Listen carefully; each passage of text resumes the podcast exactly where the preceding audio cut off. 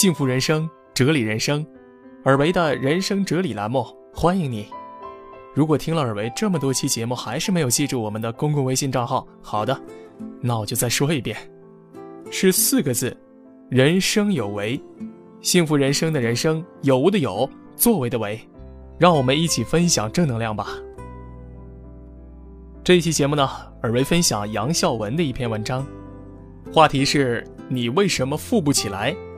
嘿，我相信这期节目呢，你一定会感兴趣的。很多人认为他们富不起来是因为自己挣的钱太少。事实是，成为百万富翁与你能挣多少钱之间几乎没有太大的关系。你为什么富不起来呢？那么以下十个缺点可能是你在发财致富的过程中。最常出现的，来听一听哪十个呢？第一，你太在意别人怎么看你的车。很多人将汽车呢视为身份的象征，每隔几年就会在车子上花上一笔钱，而不是在汽车依旧能用的情况下继续开下去，将节省下来的钱用于投资。其实车只是一个代表，你在衣食住等方面也喜欢看别人的眼色行事。为了面子打肿脸充胖子，结果呢，永远也完不成最基本的原始积累。第二，你总认为你应该过好日子。如果你认为自己应该以某种特定的生活方式生活，那你必须拥有特定的东西，必须花一定数量的钱。如果你现在呢还没有能力达到这些，你就可能去借钱消费，寅吃卯粮。这大量的债务呢，注定影响你的发展，你也就离积累财富越来越远。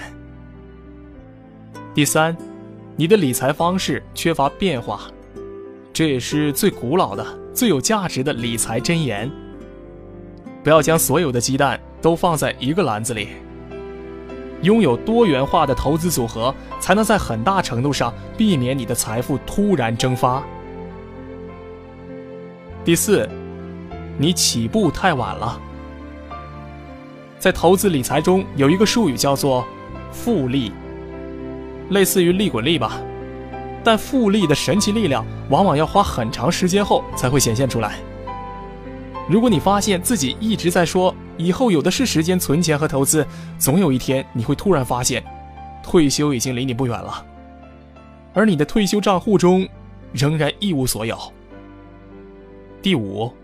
你不喜欢自己的工作，虽然你的工作呢并不一定是你梦寐以求的，但是你必须喜欢它。如果你仅仅因为钱选择了一个你并不喜欢的工作，那么你将花掉所有余钱才能减轻你因从事这份不喜欢的工作而产生的压力。第六，很关键的，你不喜欢学习，那你可能存在这样的一种想法呀。一旦大学毕业，你就再也不需要学习了。这种想法也许能让你保住第一份工作，但是它永远不会让你变得富有了。如果你想变得富有呢，自觉自愿的学习各种知识吧，提高你的工作质量，增加理财知识是十分必要的。第七，你经常买一些你根本不用的东西。来看一看你的房子。壁橱、地下室、阁楼和车库里，是否有很多在过去一年里你从没使用过的东西呢？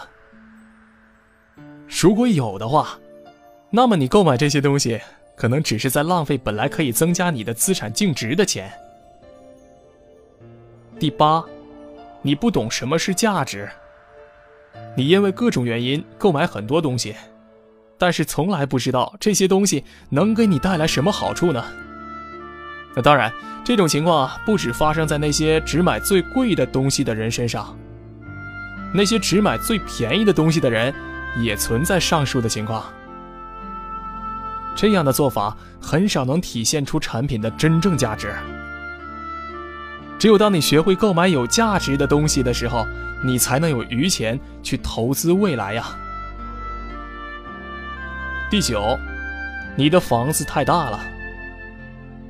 如果你买了负担不起或是不需要的大房子，结果你会偿还更长时间的贷款，缴纳更多的税，花费更多的维护费，还要购买更多东西来填充它。那一些人可能会争辩说，房子会增值，因此呢，购房是最好的投资。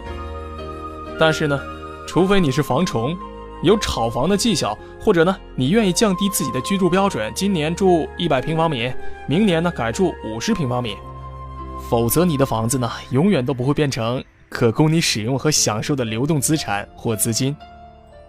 问题是，住惯了大房子的你，愿意改住小房子吗？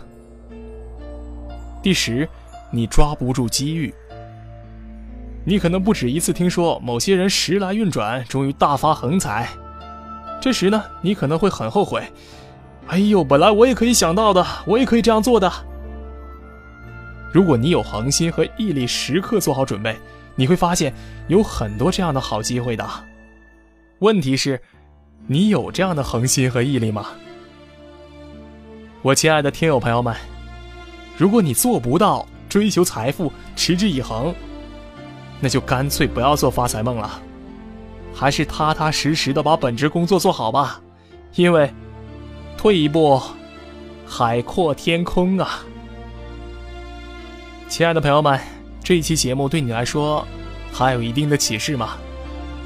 如果有的话，记得转发到你的朋友圈，并且给尔维一个赞吧，让更多的人体会到汲取知识的乐趣。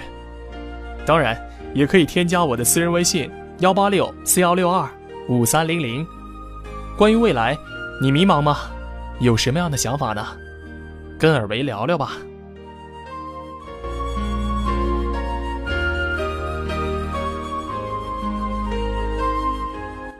生活不能等别人来安排，要自己争取和奋斗，而不论其结果或喜或悲。但足以慰藉的是，你总不枉在这世间活过。